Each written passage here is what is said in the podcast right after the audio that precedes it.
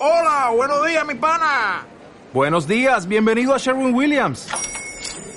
¡Ey! ¿Qué onda, compadre?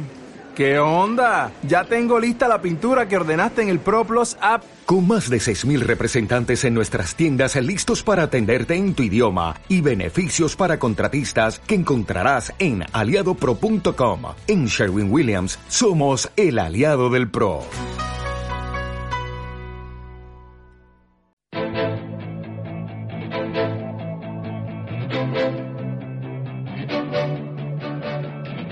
Capital Intereconomía. Tú importas. Tú cuentas.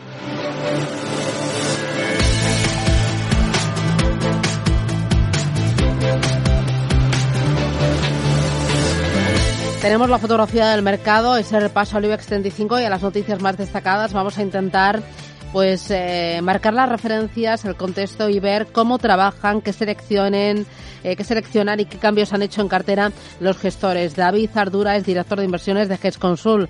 David, ¿qué tal? Buenos días. Hola Susana, buenos días. ¿Qué tal? ¿Cómo, cómo ves el mercado? ¿Cómo ves el tono, el momento del IBEX 35? Bueno, el, el IBEX 35 muy marcado por los bancos, como, como no puede ser de, de otra manera y, el mercado en general pues eh, hemos vuelto hemos, hemos retomado septiembre pues con, una cierta toma de beneficios eh, especialmente en, compañías eh, que llevan una, un comportamiento muy positivo desde los mínimos de finales de marzo y que por ahora podríamos enmarcar dentro de un proceso de normalidad. Es decir, eh, es lógico que tengamos alguna corrección después de haber tenido un rebote tan fuerte. Eh, nosotros la enmarcamos dentro de eso, eh, dentro de un proceso de, normalidad y de, un ajuste que hasta cierto punto pues podemos considerar como, como sano. Me decías que el IBEX está muy marcado por los bancos. ¿Vosotros en cartera tenéis algo del sector financiero? Muy poquito, muy poquito. Tenemos algo de, de Santander, de Bank Inter, de CaixaBank y, y, bancos ahora mismo solo tenemos en España. en, el resto de Europa no tenemos nada. Es cierto que es un sector eh, eh, cuyas valoraciones ya, ya pensamos que pueden acercarse a cotizar ese, ese escenario o ese peor escenario de, de tipos para los próximos años, de tipos muy bajos, de, de demanda de crédito también baja pero pero aún no hemos encontrado el, el punto de entrada sinceramente y, bueno y estamos estamos viendo un poco contemplando un poco desde la barrera todos estos movimientos corporativos que, estamos viendo y que posiblemente vayamos a ver. Claro, porque, eh, bueno, ahora que dices posiblemente vayamos a ver, justo hoy OK Diario publica que BBVA y Sabadell han iniciado las conversaciones para fusionar los dos bancos. Eh, ¿Te encaja este canje, este matrimonio, Sabadell-BBVA? Bueno, encaja, encaja desde el punto de vista estratégico, desde el punto de vista de, de la oportunidad. Eh, hay que tener en cuenta que Sabadell ahora mismo debe estar o está sobre los 0,17 veces valor libre, 0,2. Eh, claro, eh, al final es un son unas valoraciones que invitan a que invitan a la concentración y, a la y a la operación, ¿no? Y más si tenemos en cuenta pues lo que es la situación del sistema financiero español y, lo que es la situación macroeconómica que tenemos que, que bueno que, que, es una forma también de, de afrontarla no de, hacer bancos más grandes bancos más eh, más sólidos más eficientes y por ahí sí que nos encajaría. Lo que pasa es que eh, creo que vamos a seguir teniendo especulaciones alrededor de los bancos españoles, no solo eh, os, proponéis o os planteáis aumentar la participación en esos que tenéis en un Bank Inter, en un CaixaBank o en un Santander o, no? Te, estás a gusto con lo que tienes? Bueno, por ahora vemos oportunidades en otros en otros sectores y en otros valores, eh, lo que no quiere decir que no que no afrontemos la, la inversión en alguno de los bancos que, que hay o los que resulten si vemos que, las condiciones, sobre todo de tipo, sobre todo de inflación y demás, pues van acompañando un poco más para tener unas mejores perspectivas en los bancos. A día de, a día de hoy tenemos muy poca visibilidad y, es una cuestión más de, eh, si me permites la palabra, de distrés, de, de, valoraciones muy, muy bajas y pensar que lo peor está recogido en las cotizaciones.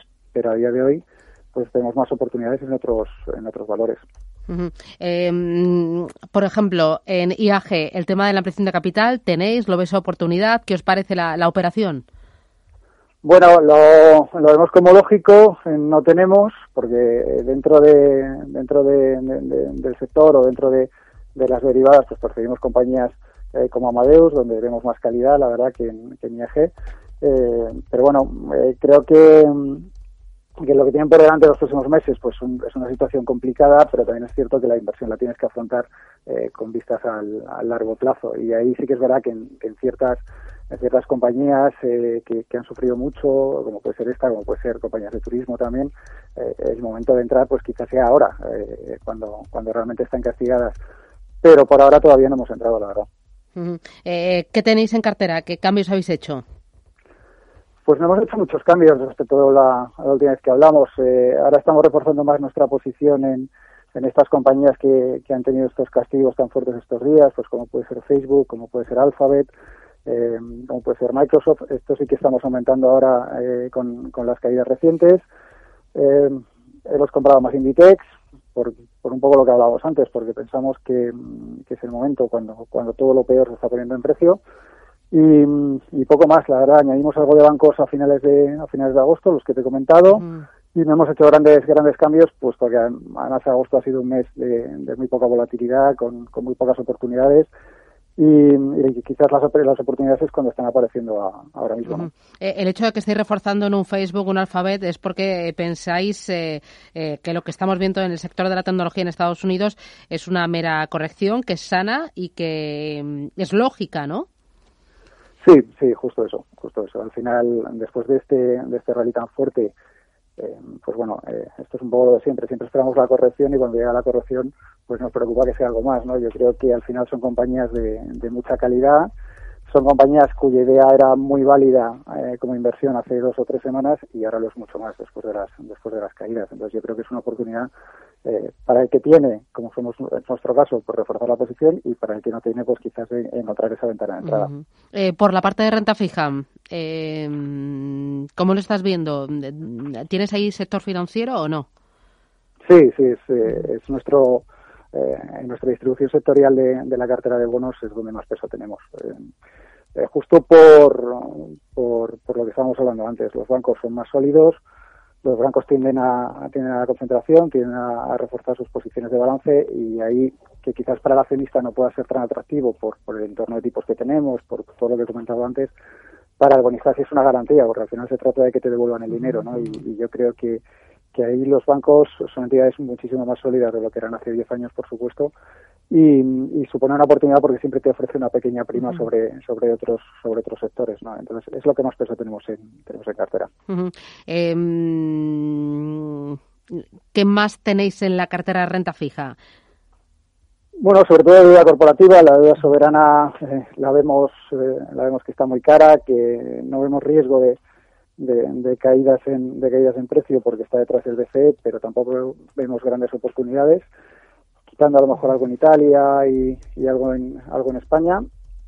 Eh, tenemos renta fija corporativa, prácticamente toda la cartera, eh, con especial peso, pues como te decía, en sector financiero y, cogiendo algunas oportunidades en sectores pues que están que están muy castigados, como puede ser por ejemplo el de, el de los autos que te ofrece rentabilidades muy interesantes a, plazos muy cortos, ¿no? que yo creo que es, que es la oportunidad que tenemos ahora mismo mm. en, en los plazos en los plazos más cortos, mm. todo bonos en, en euro, sin, sin correr riesgo de divisa.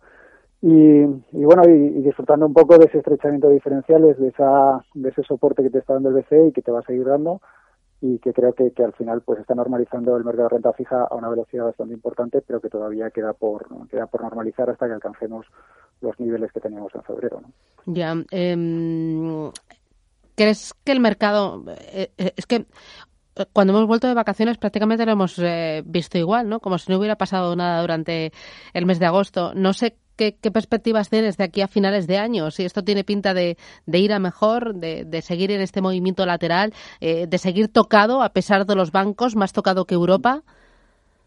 Bueno, yo, creo que, el, eh, que siempre es muy difícil hacer, hacer predicciones a, a, un plazo tan corto y, bueno, siempre es difícil hacer predicciones porque el futuro por definición no lo conocemos ninguno pero todavía es más complicado en un año como este, porque al final eh, tienes un factor que es la pandemia, que, que, no sabemos cómo va a evolucionar y demás, lo que imposibilita o te quita mucha visibilidad para los próximos meses.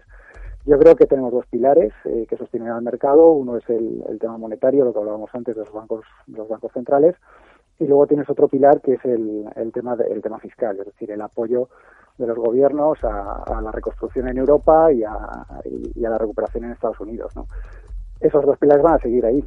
Eso no se va a mover. pero, pero el mercado sí que puede tener volatilidad por el camino. Yo creo que es mucho mejor centrar las miras en el largo plazo, aprovechar las oportunidades que veamos y saber que, nos movemos en un entorno de rebote desde los mínimos de, la primavera y que en ese entorno de rebote pues vamos a tener procesos de volatilidad como el que hemos vivido estos días. ¿no? Pues eh, estupendo, veremos cómo se da el, la recta final del año y el inicio de curso.